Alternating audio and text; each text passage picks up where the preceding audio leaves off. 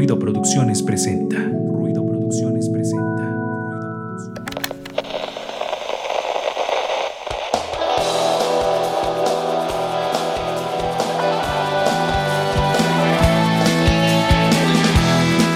Esto es Ruido de Fondo, un espacio para compartir, difundir y crear contenido cultural independiente.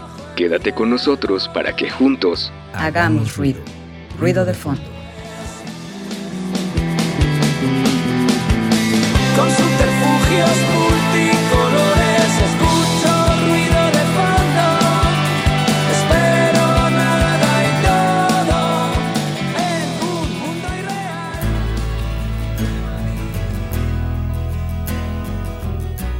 Muy buenas noches a ti que nos estás escuchando y viendo. Estás entrando al espacio de ruido de fondo a través de la frecuencia universitaria Radio Web 96.9 de FM y nuestra transmisión en Facebook. Y también te saludamos a ti que nos estás escuchando en diferido en la plataforma de Spotify. Y para comenzar nuestro ritual de cada martes, de cada semana, saludamos al señor Darío Montiel allá en los controles de Radio Web nuestro ritual de para empezar me sentí como de pronto como como budista. Entonces este es nuestro ritual para empezar.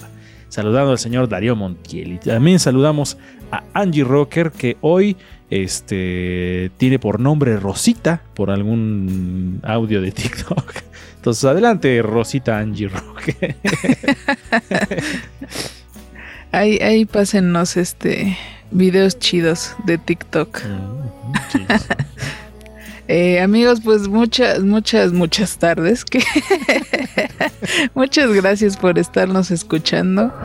Eh, espero que estén muy bien y que no esté haciendo mucho frío porque yo ahorita tengo un buen de frío. No sé si es la edad o es el clima o es la habitación. Pero bueno, espero que ustedes estén muy bien y recuerden que nos pueden seguir en redes sociales. Estamos como Ruido de Fondo MX en Facebook, Twitter, Instagram, YouTube, Spotify. Ahí nos encuentran. Perfecto, ahí está la presentación de Angie Rocker esta noche de Ruido de Fondo y seguimos con Resendis, que ya no hemos escuchado el tren de por su casa, pero esperemos que no lo escuchemos en estos momentos. Adelante. ¿Qué tal? Muy buenas noches. Es un gusto estar nuevamente por con todos ustedes. Eh, no, el tren no pasa a esta hora, pasa más tarde seguramente. Y pues bueno, esperemos que tengamos un tenemos un programa ahí especial, diferente, hoy con un tema que la verdad es que soy un poco ignorante en el tema, pero aquí mis compañeros, mis compañeros van a hablar bastante fluido del, del tema.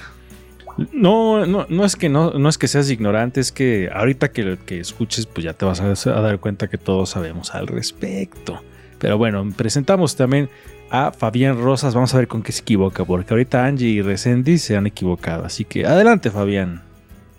Hola, hola, muy buenas noches. Este, sí, me di cuenta que tanto Angie como este recién se confundieron, entonces Mm. espero que no me pase. Y es chistoso porque Angie tiene frío, pero yo es como que tengo calor.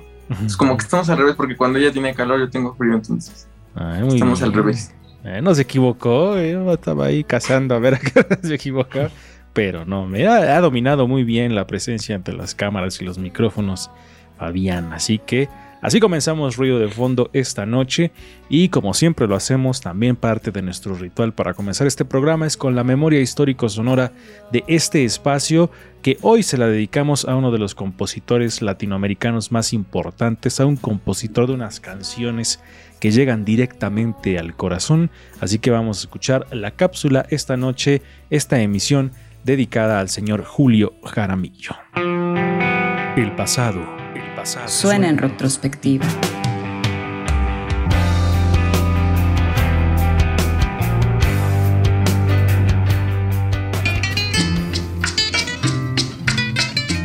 un grande de la canción romántica en Latinoamérica, con un talento innegable para escribir canciones, una voz singular, un bohemio que le canta al amor, a la muerte, a la vida.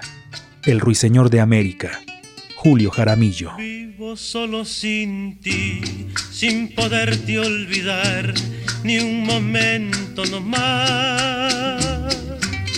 Julio Jaramillo nació en Guayaquil, Ecuador en 1935. Durante su niñez vivió junto a su madre Apolonia Laurido y su hermano Pepe. después que su padre falleciera en un accidente laboral. Su primer contacto con la música se dio durante su niñez, cuando visitaba al profesor Ignacio Toapanta, quien le enseñó a tocar la guitarra. Ya en su adolescencia su vida estaba encaminada a la música. A los 16 años ganó un concurso en una estación de radio marcando el comienzo de su carrera musical. Otra noche esperé, otra noche Uno de sus primeros temas grabados fue Pobre mi madre querida, que grabara junto a Fresia Saavedra, pero sería otro tema el que impulsaría su carrera por todo lo alto.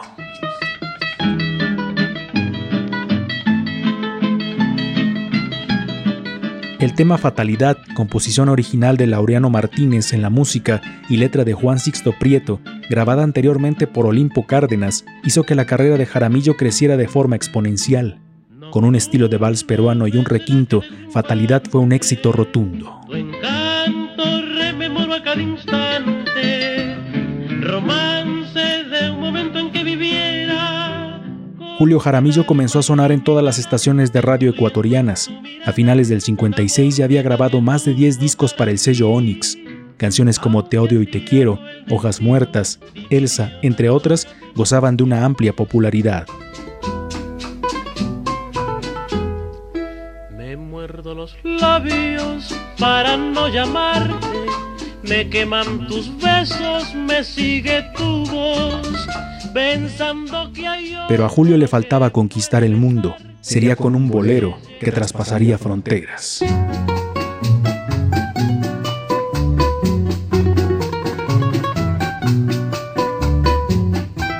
Nuestro juramento le dio la vuelta al mundo. Los llevó a tener giras por Colombia, Venezuela, Perú, Argentina, Uruguay y México. Puedo verte triste porque me mata.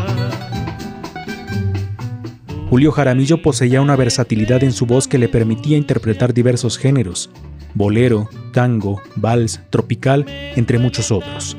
Incluso llegó a la televisión apareciendo en las películas Mala Mujer y Fiebre de Juventud.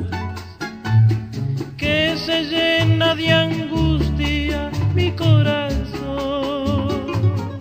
Una copa de brandy en la mano, un cigarrillo entre los labios y una herida en el corazón hacen que la música del ecuatoriano Julio Jaramillo se meta hasta los huesos para olvidar algún amor.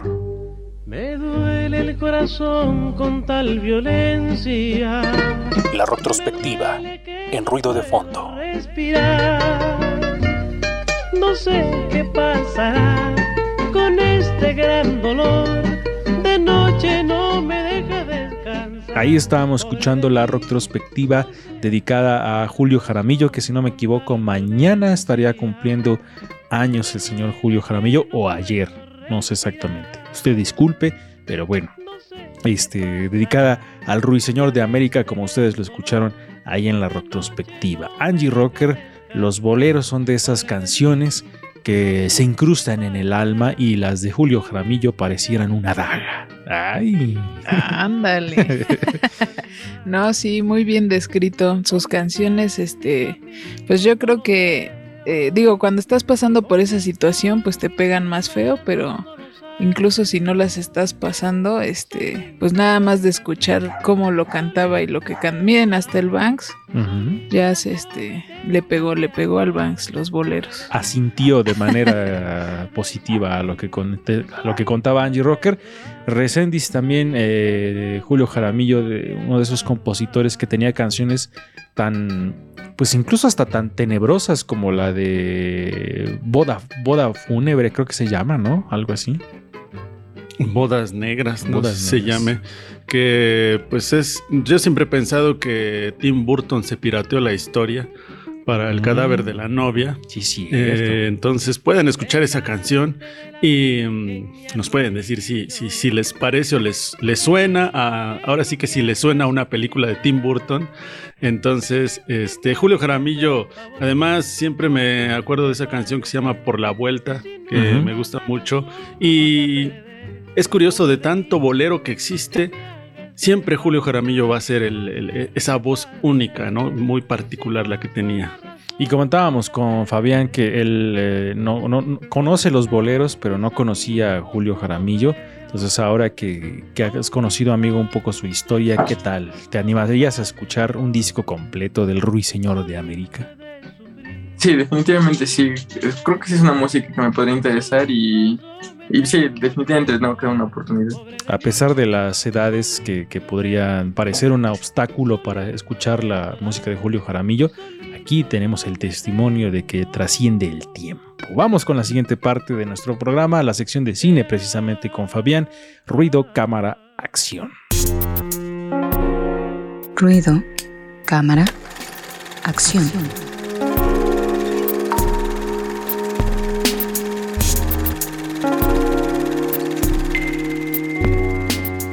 Ya estamos en la sección de ruido, cámara, acción, aquí en Ruido de Fondo, la sección de cine. Y hoy traemos, bueno, les trae más bien Fabián, dos películas, dos opciones. Y esto por el tema que no se los dijimos al inicio, pero vamos a estar platicando, para los que ya vieron las redes sociales sabrán que vamos a estar platicando sobre los críptidos. Y ahorita les vamos a decir qué rayos son los críptidos, pero son seres un poco extraños que ya las propuestas que trae Fabián con las películas pues les dará un poco el norte de qué vamos a estar hablando. Así que adelante amigo con la sección de cine. Sí, justo busqué dos películas que tuviesen que ver con el tema. Este, dos películas europeas, por así decirlo. La primera se trata de Border, una película sueca, que trata sobre una policía de aduanas llamada Tina, la cual tiene un- una gran habilidad para detectar cuando la gente miente o detectar cosas que la gente pueda estar traficando, ¿no? Por así decirlo. Entonces, este, es muy buena en su trabajo hasta que llega una persona que parece tener las mismas características que ella. Para esto ella siempre se ha considerado una humana, ¿no? Siempre ha, ha creído que es una humana, pero cuando conforme va conociendo a esta otra persona que, que- que se encuentra, descubre que en realidad no es una humana, sino que es parte de una raza, mm, por así decirlo, de trolls que está en extinción. Entonces, eh, él quiere buscar como una cierta venganza hacia la humanidad y en cambio ella tiene como que definir si va a luchar por su raza que apenas descubrió o seguir siendo la humana que ha sido. Oh, Y no sé si tú me dirás, Fabián, ya la viste. Yo la verdad es que no tenía. eh, sí se me hace como muy. O sea, muy extraña la película porque no, nunca la había visto, nunca había escuchado nada de ella. Bueno, de entrada, una, una cosa. eh, eh, me decías que estuvo premiada en Cannes, ¿verdad? La película. Sí, estuvo en una categoría que se llama Una cierta mirada, que es como un premio que se le da una película que propone algo precisamente como diferente, ¿no? Oh. Entonces, en esa categoría, esa película se llevó el premio máximo. Porque si uno escucha la historia de pronto, eh, Fabián Resendi Sanji es como de, ay, bueno, si es una persona que es de otra raza y así, pero ya planteada y que la haya tomado en cuenta Canes, pues sí es como de, de considerarse, ¿no? Y otra cosa, amigo, no sé si en el, en el tráiler, o bueno, nos sugiere esto, o al menos yo lo entendí, también aborda un poco este, este tema como el regreso a la... No sé cómo explicarlo, como a la vida salvaje, como a la naturaleza, como... No sé si también toque ese tema o yo me lo imaginé nomás. sí. Sí, sí lo toca, la verdad es que toca muchos temas, ¿no? Este es uno de ellos porque, como lo dije, él, el personaje este que llega es este un personaje como muy arraigado a sus tradiciones, ¿no? Como no hace más cultura y por así decirlo, y es como algo que le quiere pegar a ella, ¿no? Que ella aprenda ese tipo de cosas para que se le una, por así decirlo, ¿no? Ok. Un, y aparte son de esas historias, Angie, que los protagonistas son como de rasgos físicos muy diferentes, ¿no? Que no estamos acostumbrados a ver en el cine. Eh, pues eh, digo, justo iba a decir que se ve, que dije, ay, qué tiernos. Hasta que Fabián mencionó destruir la humanidad. Pero sí, este, eh, pues supongo que también juegan, ¿no? Con esta parte de, eh, pues de lo que es diferente para nosotros. Digo, podríamos entrar ahí en un debate muy extraño. pero, pero me llamó la atención. Este, eh, con el tráiler dije, órale, yo tampoco había este, pues, conocido esa película. Y pues sí me dan ganas de ver qué, qué pasa con esa historia. Sí, la verdad es que a mí se me hace muy interesante porque justo esta cuestión por- planteada por Cannes de el, pre- el premio que se le otorga a las películas que nos proponen otro tipo de historias, ¿no? Que, que se alejan un tanto de la realidad, pero ya en su tratamiento de los temas, pues lo hacen también de alguna manera retoman, ¿no? Cosas que, que vivimos, pero que siempre con un toque de fantasía es como, como bastante refrescante y verlas en el cine Recendis. Sí, totalmente. Creo que aquí corre el riesgo la película en- de dos maneras. Una, o que sea muy especial y, y que sí realmente te quedes con la duda de realmente si existe eso, o muy mala. No hay términos medios. Entonces, esto me parece, me parece aventurado quien hace una película así, pero pues es- siempre es muy interesante el tema. Oye, ¿quién participó en, el, en la parte del actoral amigo Fabián? Sí, los actores, bueno, la protagonista se llama Eva Malender, es una actriz sueca, la verdad no, no conozco más de su carrera. Lo que sí es que, de hecho, creo que hasta estuvo nominada al Oscar el hecho de los, de los, ¿cómo se llama? El maquillaje, ¿no? Todo el maquillaje que el proceso que tuvieron fue muy bueno. Y creo que sí estuvo nominada al Oscar, si no me equivoco. Este, y del director, creo que es de sus primeras películas o segundas, si no me equivoco, Ali Abasi se llama. Y sé que el guion de esta película, de hecho, está basado en una, en un, creo que libro que escribió otro, de otra película de terror que se llama Déjame entrar. Ah, sí, cierto, porque incluso en el tráiler, ¿no? Aparece del director de Déjenme entrar. Entonces, pues esperemos que, que- que el director siga ofreciéndonos este tipo de historias. Y a mí en lo particular me gusta, ¿no? De pronto tanta realidad es como... "Ay". ya estoy un poco harto de tanta realidad. Y siempre se antoja ver este tipo de, de propuestas, amigo. Así que esa es la primera de la emisión. Adelante con la segunda. Va, bueno, esta película creo que mínimo en México debería ser como ya vista por casi todos. Es este, dirigida por Guillermo del Toro, creo que es el mejor ejemplo para hablar de este tipo de temas. Y se trata del laberinto del fauno, en la cual nos cuenta la historia. Ujú. Sí, nos cuenta la historia de Ofelia, una niña que se va a vivir a la casa, de- bueno, con el esposo de, de su madre, el cual pues es un fiel seguidor de Franco y está en medio de la guerra civil española. Entonces, en medio de este conflicto, ella descubre este un, sí, un fauno que la va a ayudar a supuestamente llegar a su reino, ¿no? Que ella es la princesa elegida. Oye, que, que ahí ya para los fans de, de- del toro, o sea, la estética que utiliza del toro es única, ¿no? Todo este tipo de monstruos, eh, los colores que utilizan las películas. A mí se me hace una, una gran película y, también de alguna manera aborda de, de la, la cuestión del franquismo, ¿no? Y de la guerra civil española desde otra mirada, como lo platicábamos con, con la película anterior, ¿no? Entonces también es impresionante cómo hace Guillermo del Toro para tocar estos temas, pero con ese punto de fantasía muy bien llevado Angie Rocker. Eh, pues sí, creo que eh, es su punto fuerte, ¿no? De, de Guillermo del Toro. Creo que desde la primera, bueno, no sé si es la primera, si no ya me quemé. Cronos es la primera, Cronos. ¿no? Ajá, la de Cronos. que desde ahí juega con todo esto de la, de la fantasía, etcétera. Y de hecho, bueno, a mí me hubiera gustado ver esa expo, ¿no? Que estaba en, en Mm. Guadalajara, ¿no? Sí, sí, Se ve que estaba bien chida. Sí, la verdad Pero pues es que modo sí. ya no fui. Que yo creo que Resendiz coincidirá, o no sé, yo le quiero preguntar, pero nuestro Tim Burton mexicano es Guillermo del Toro. Yo. Sí, Sí. pensé que recién. Ah, es que Resendiz lo confunden o con Fito Páez o con Tim Burton. Sí, eh, creo que es una buena definición del Tim Burton mexicano. Yo voy a decir algo que no les va a gustar mucho a los fans de Guillermo Oh, del Toro. No, no me gustan sus monstruos, no acaban por gustarme. Siento que se quedan así, como que siempre le siento que les falta algo.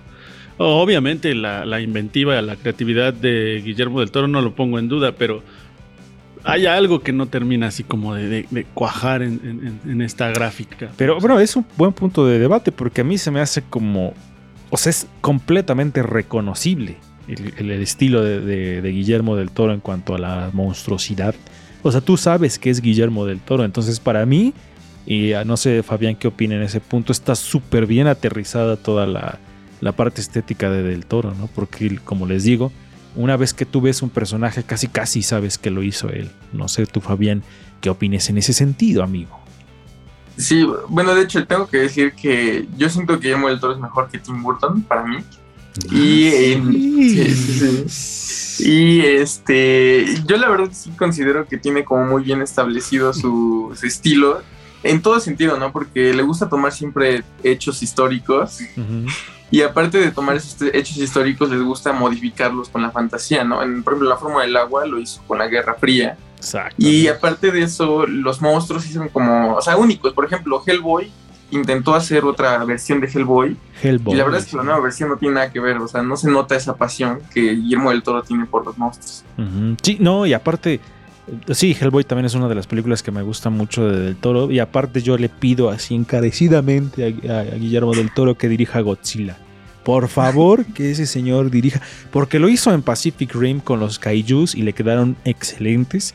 Entonces, tiene que dirigir. Y yo le escribí un Twitter alguna vez a Le Guillermo escribí del una Toro. carta. No, que les, le escribí que ya en este espacio hemos hablado de, de, de Silvestre Revueltas, este compositor mexicano, y dije, imagínense una película, creo que puse algo así como, imagínense que una escena de Godzilla esté dirigida con, por Guillermo del Toro, con la música de Silvestre Revueltas, y se lo puse así en el Twitter, y no me contestó, porque supongo que le llegarán millones de mensajes, pero ojalá, y digo, esto hablando de la estética de los monstruos, Creo que Guillermo del Toro le aportaría algo increíble al universo de Godzilla. Lo digo porque es de mis personajes favoritos de la ciencia ficción, entonces sería impresionante ver que él dirija una saga de o una película de este personaje.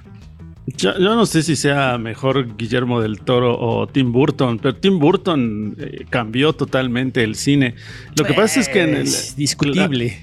no, total, no, a ver, Tim Burton finalmente fue el primero que metió esos monstruos a Disney. Disney no se los aceptó, tardaron 10 años en decirle que sí a una de sus películas, porque finalmente consideraban que, pues, ¿quién, qué chamacos iban a divertir con monos sin ojos y cosas así. Creo que fue un arriesgue muy grande de Tim Burton y eso es lo que se le reconoce.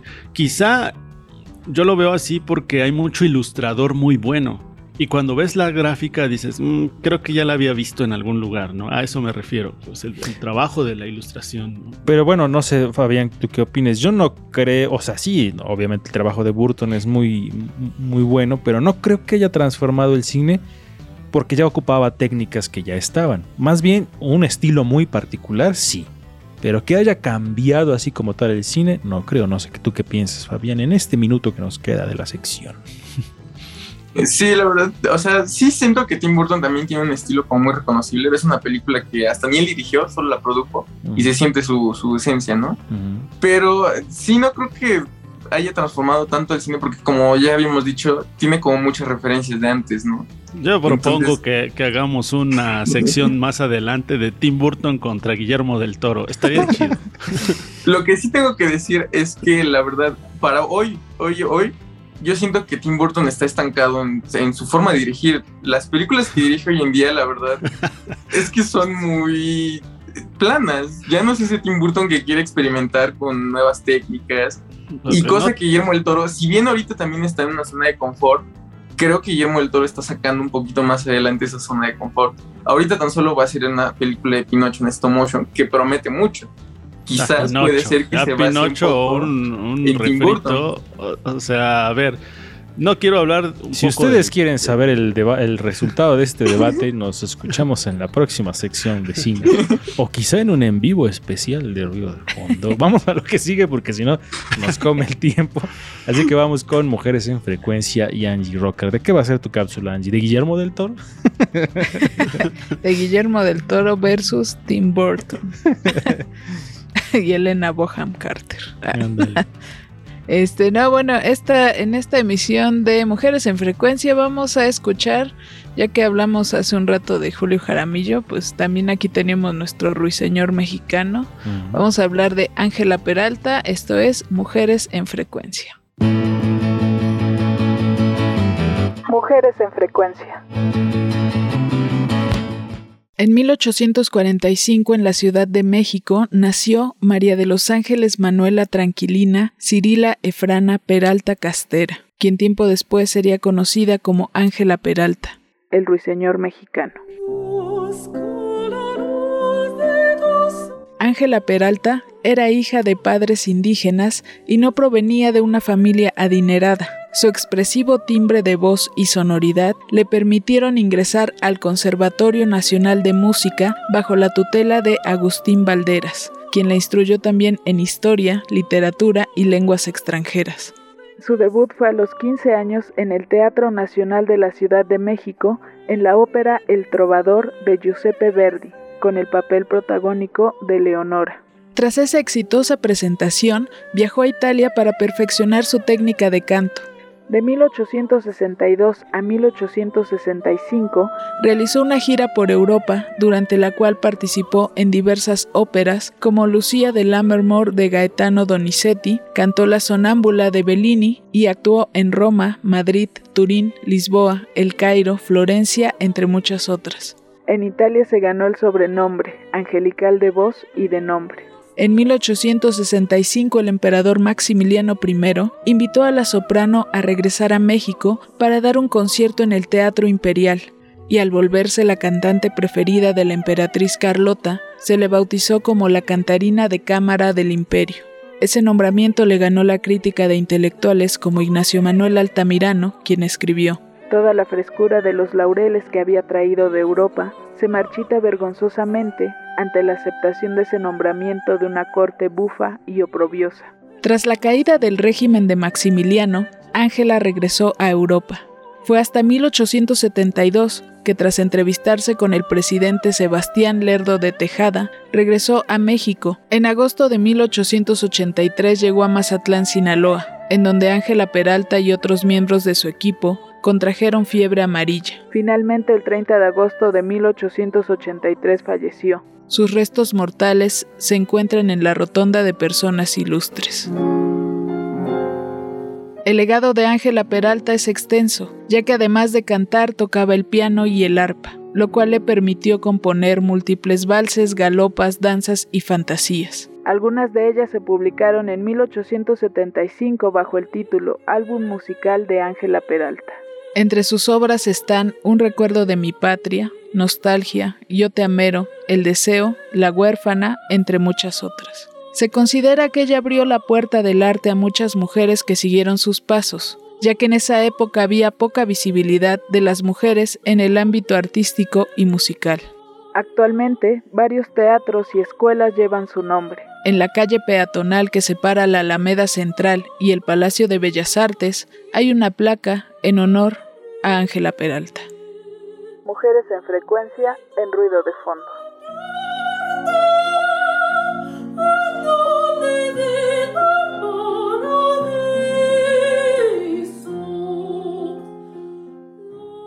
Estaban escuchando Mujeres en Frecuencia. Recuerden buscar las cápsulas en Spotify, Ruido de Fondo MX. Vamos a hacer un corte aquí en nuestro programa y regresamos para hablar de monstruos y no los de Guillermo del Toro o los de Tim Burton, sino otros monstruos llamados críptidos.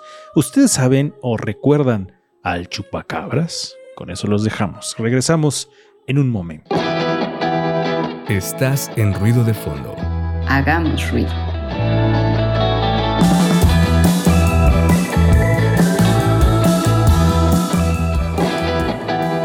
Estás en ruido de fondo.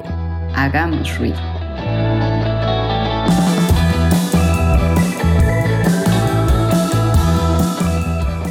Amigos de Ruido de Fondo, ya estamos de vuelta del corte y vamos con la parte del feedback, tema o entrevistas y tenemos tema hoy.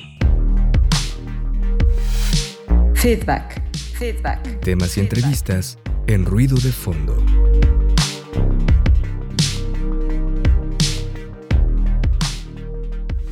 Vamos a nuestra cápsula de presentación aquí en Ruido de Fondo en la parte del feedback.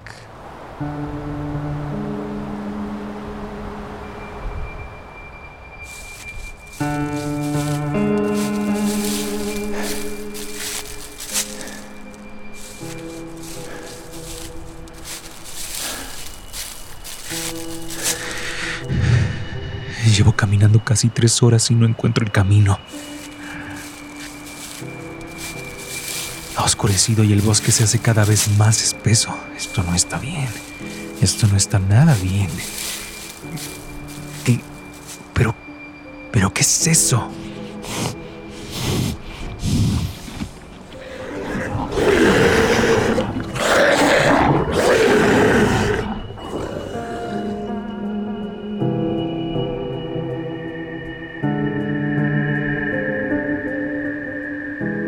Estar en un páramo hostil, solo, y de pronto, a unos metros de ti una figura extraña merodea. No sabes qué es, solo sabes que no es humano, es humano, es humano, es humano. Hoy haremos un recorrido por aquellas criaturas extrañas cuya existencia oscila entre lo real y lo ficticio, entre lo fantástico y lo aterrador, lo aterrador.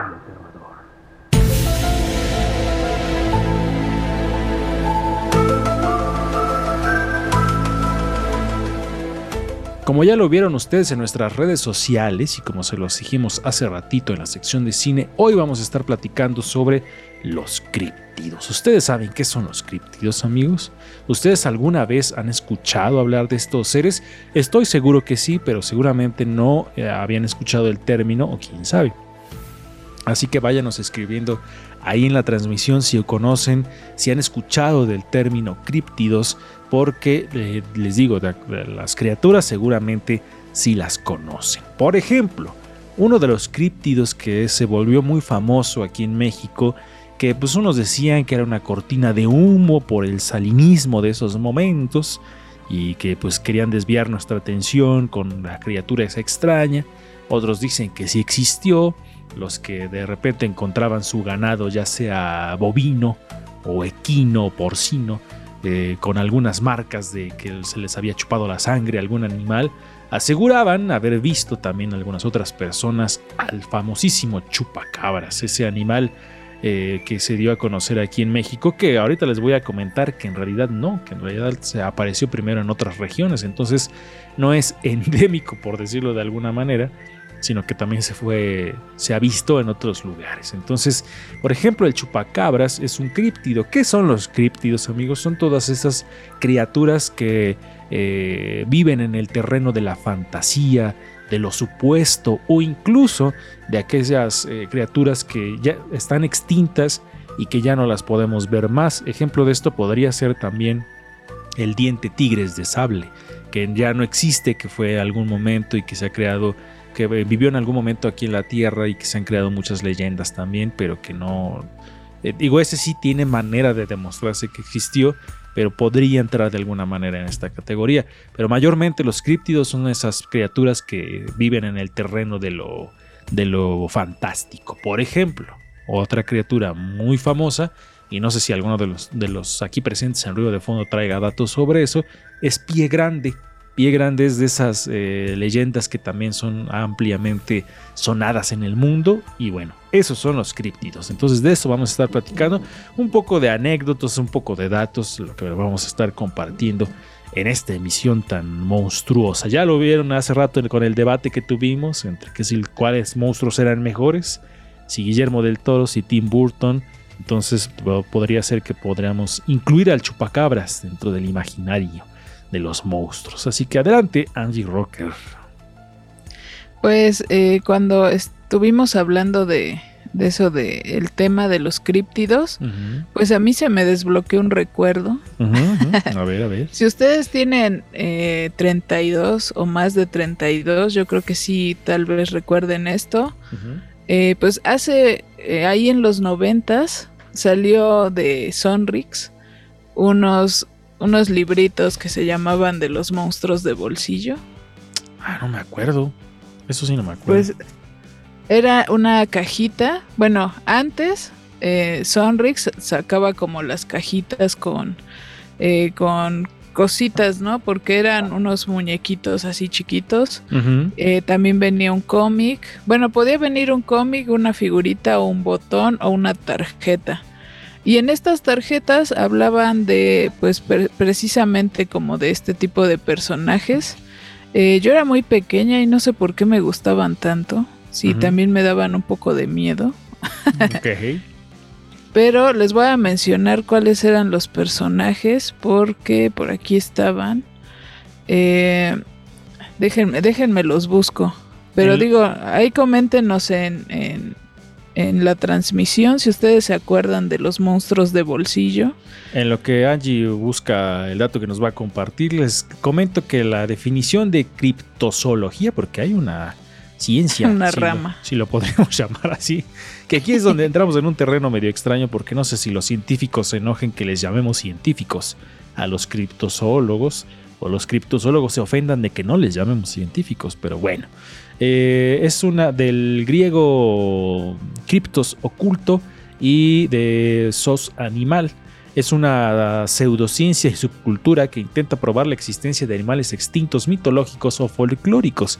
Los seres de interés criptozoológico son llamados críptidos, término acuñado por John Wall en 1983. Esto incluye especímenes vivos de espe- especies extintas como dinosaurios no aviares, animales que carecen de evidencia pero aparecen en mitos, aparecen en mitos, perdón, leyendas o reportes oculares como pie grande, como les decía, el chupacabras o el famosísimo y mi preferido, el monstruo del lago Ness llamado Nessie. Entonces, esos son los, los críptidos. Entonces, les, por eso les decía que seguramente sí conocen a los críptidos. Ahora sí, adelante, Angie, con los monstruos de bolsillos que aparecían en Sonrix. Bueno, que algunos este, se mezclan ahí con personajes de la literatura. Porque bueno, está la gran bestia, Hydra, el hombre lobo, Behemoth, creo que eso creo que es un demonio. Grifo, Tiranosaurio Rex, bueno, ese ni siquiera es. Grifo, ¿no? Bueno, podría entrar, ¿no? Ajá, ajá. Por lo que nos explicaste hace rato. La mujer gallina, Cíclope, Tengu, Tritón, Kraken, Jotun Troll, Franken- Frankenstein, Mantícora, Karnak, Coatlicue. Coatlicue es un, una diosa. Ujú. Este, Pie Grande, Baba Yaga, Kali, Catoblepas, Arpía, Hannibal, Hobgoblin, Windigo, el Duende Gorro Rojo, Medusa, Goblin, Cerbero, Zombie, Quimera, Espectro, Ogro, Vampiro, Rook, Gremlin, Vampiresa, el Muerto Viviente, el Fantasma de la Ópera, el Científico Loco, la Pantera Alada, la Momia, Char Charon, la bestia, la bruja, Jack el Destripador, el hombre invisible, Skeleton y el jorobado de Nuestra Señora. o sea, había de todo un poco ahí. Tus fuentes, ¿dónde estás leyendo eso? De aquí, del librito, mira. bueno, los que están escuchando en radio, ese es uno de los cómics que venía ahora, en la eh, cajita. También hay, hay eh, como ya les decíamos, y Resendi seguramente se acordará y se acordará. Ah, bueno, ah, Resendi y Angie seguramente tienen la referencia muy clara. Pero, por ejemplo, en México también hay críptidos, como les decía, de alguna manera endémicos, como era el chupacabras y o Resendis, los aluches también. Sí. Sí, miren, ahora que están contando esto, les voy a contar algo terrorífico. A ver, a Ay, ver. no, porque ya tarde. Ah, no es cierto, date. Y Eduardo se ha de acordar en lo siguiente. Fabián no, porque pues, es un pequeño que... A ver si... Es un pequeño. Eh, bueno, no sé si recuerden, en algún momento...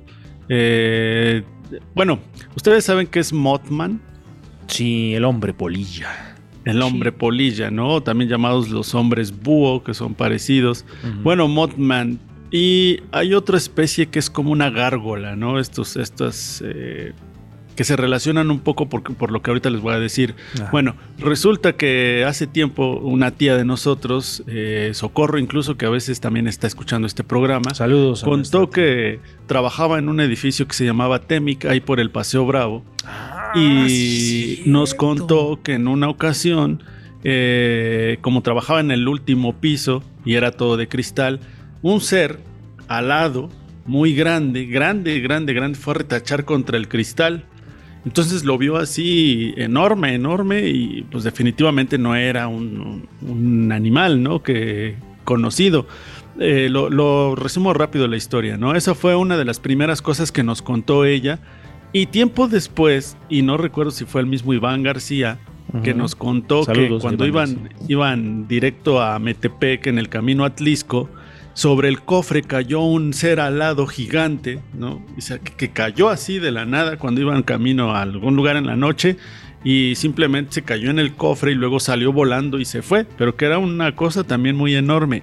tiempo después, les hablo de esto de mi tía Socorro como hace 20 años, lo de Iván hace como 10 años, y ahora el difunto Javier López Díaz hace como 3 años. Está, le estaba reportando el reporte red, le estaba diciendo que había un ser alado Red, sobrevolando, eh, sobrevolando ahí por las torres, la, no sé si fueran, eran las JB o algo así, un ser alado igual con las mismas características, Un entonces ya que- son, Que llegaba con su helicóptero y bajaba a las torres.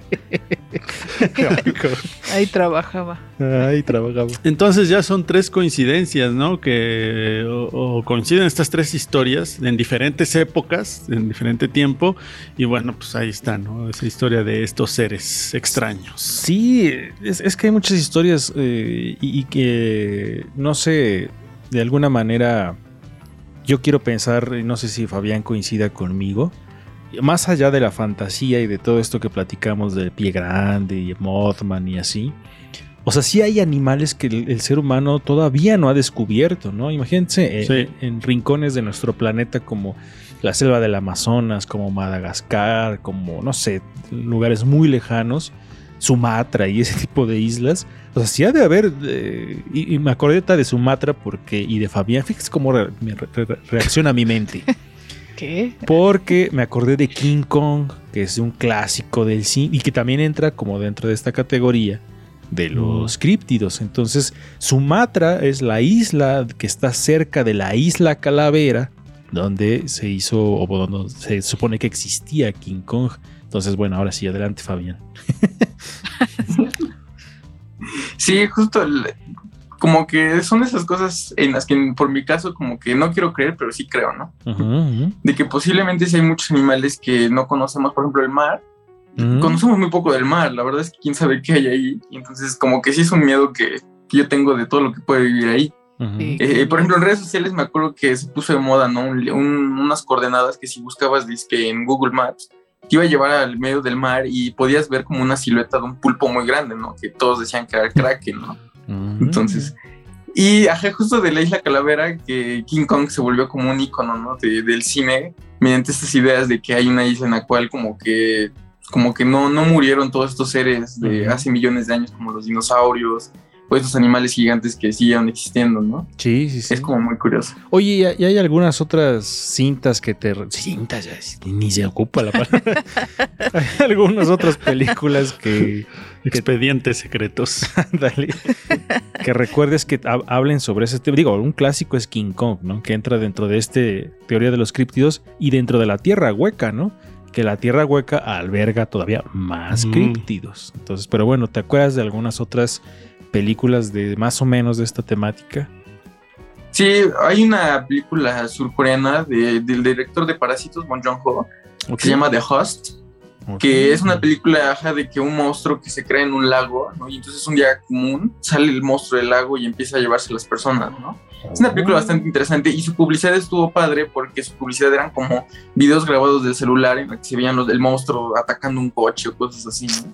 Mm. Esa película estuvo padre. También hay una, esa sí no la he visto, pero quiero verla, que es Troll Hunters, que se Ajá. trata sobre igual, una, es un documental, falso documental, en el cual un grupo de personas se meten al bosque a buscar unos trolls. Se ve que está padre ese documental, bueno, falso documental.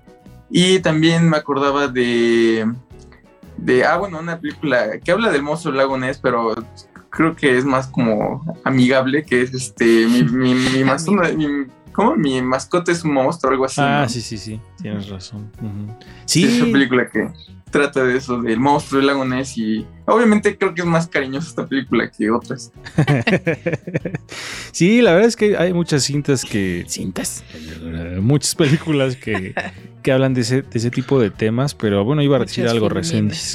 Sí, algo que estaban ustedes comentando, que el- dentro del el- el mar, por ejemplo, que es un, uno de los ecosistemas que menos conocemos, bueno, eh, agrego esta información, el ecosistema que menos se conoce es el de los insectos. Dicen que realmente es muy poco conocido y hay una cantidad enorme de insectos. eh, rápidamente aquí cuando es verano o julio o agosto, eh, tengo un campito aquí al lado, un terreno baldío y entonces empieza, ya no tan baldío porque empieza a crecer la hierba tan grande y, y de verdad meterse ahí entre la hierba es, es algo verdaderamente increíble si tú ves todas, todos los insectos que, que- alcance tu vista y muchas veces son, son seres que no vuelves a ver en, en la vida quizá, ¿no? O sea, dices esto es de una forma, este es de otra, de otra. Si tuviéramos un microscopio o algo para ver esos, serían... Serían justamente como estos seres que están diciendo, ¿no? Entonces, ¿cuántas cosas habrá que no conocemos y quizá no están tan alejados de la realidad esos, ese tipo de monstruos? ¿no? Exactamente, y eh, ahí es donde yo les planteo una cuestión que puede causar miedo, pero se imaginan que existieran, o sea, estamos acostumbrados como a que los monstruos que nos puedan atacar los podemos ver, pero los que no podríamos ver, como el coronavirus, o sea, puede haber monstruos que son eh, microscópicos, ¿y cómo combates contra eso? O, mi otra teoría es de si un día se ponen de acuerdo los animales para atacarnos, o sea, ¿cómo te libras de un ataque de abejas? Digo, porque lo de los más grandes, pues los ves y los enfrentas, pero de algo microscópico, también, y lo mismo, ah, es la misma teoría que pongo siempre en, en práctica, bueno, no, en, en la mesa. Es imagínense que realmente los, los alienígenas ya hayan llegado, pero que son microscópicos. O sea, tendemos a pensar que esas cosas son de nuestro tamaño y las vemos, pero imagínense que no es así y que ya están viviendo aquí los alienígenas y no nos hemos dado cuenta, porque son Por- porque microscópicos. algo que tiene el ser humano es en, en su, en su egocentrismo, ¿no? El creer que todo es como nosotros. También es, es como una falsa confianza, ¿no? Es como decir, ok, mientras no haya seres distintos a nosotros, entonces no estamos en peligro. Pero ¿cómo saber? Y es donde ahí entran muchas otras cosas, ¿no? Eh, y, y ramas de otras eh, características que hablan de que incluso hay seres parecidos a nosotros que habitan entre nosotros, pero que no son como nosotros, ¿no? Fantasmagóricos que se roban la energía y, y hablamos ya de, de- de cuestiones de reptilianos y cosas así, ¿no? Entonces, eh, de repente sí te pones a pensar en todo eso y no sé, ¿no? Pero bueno, imagínense ahora, les voy a platicar. Pie grande, del inglés Bigfoot, también conocido como Sasquatch, según el nombre que le dan algunos pueblos indígenas originarios de Norteamérica, que procede de la adaptación del inglés al inglés de la palabra original Skets de Halkmlen, no sé cómo se pronuncia eso.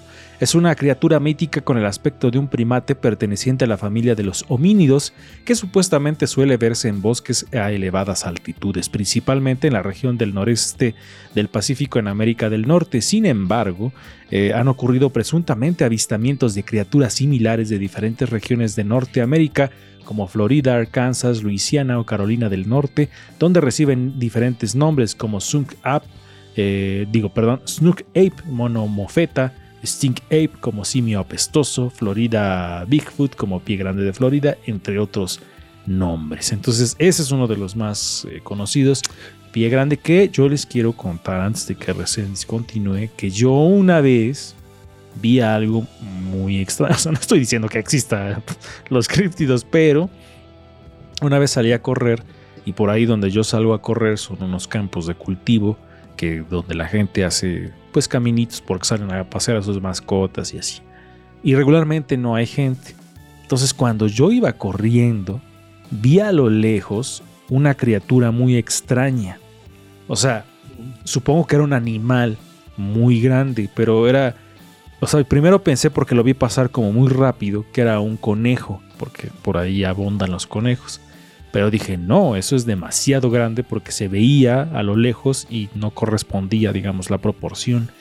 Entonces parecía como si fuera un conejo sería del tamaño de un perro. Entonces era muy grande y lo vi nada más cruzar los terrenos así de, de cultivo y se perdió en la maleza. Entonces nunca supe qué fue lo que vi.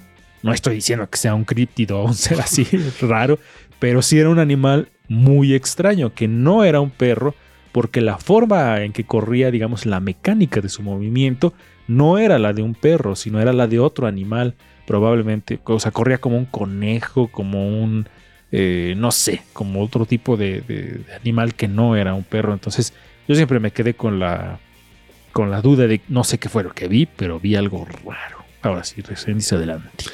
Rápidamente, una experiencia. Una vez venía yo ya muy noche para la casa, eh, eh, no sé, las 2 de la mañana, algo así, y la calle totalmente solitaria. Por acá las calles están muy, muy solitarias. Y vi a lo lejos que venía una sombra, o una silueta, ¿no? De una persona que venía, tú sabes, cuando te vas acercando, pues no vas viendo mejor a la persona.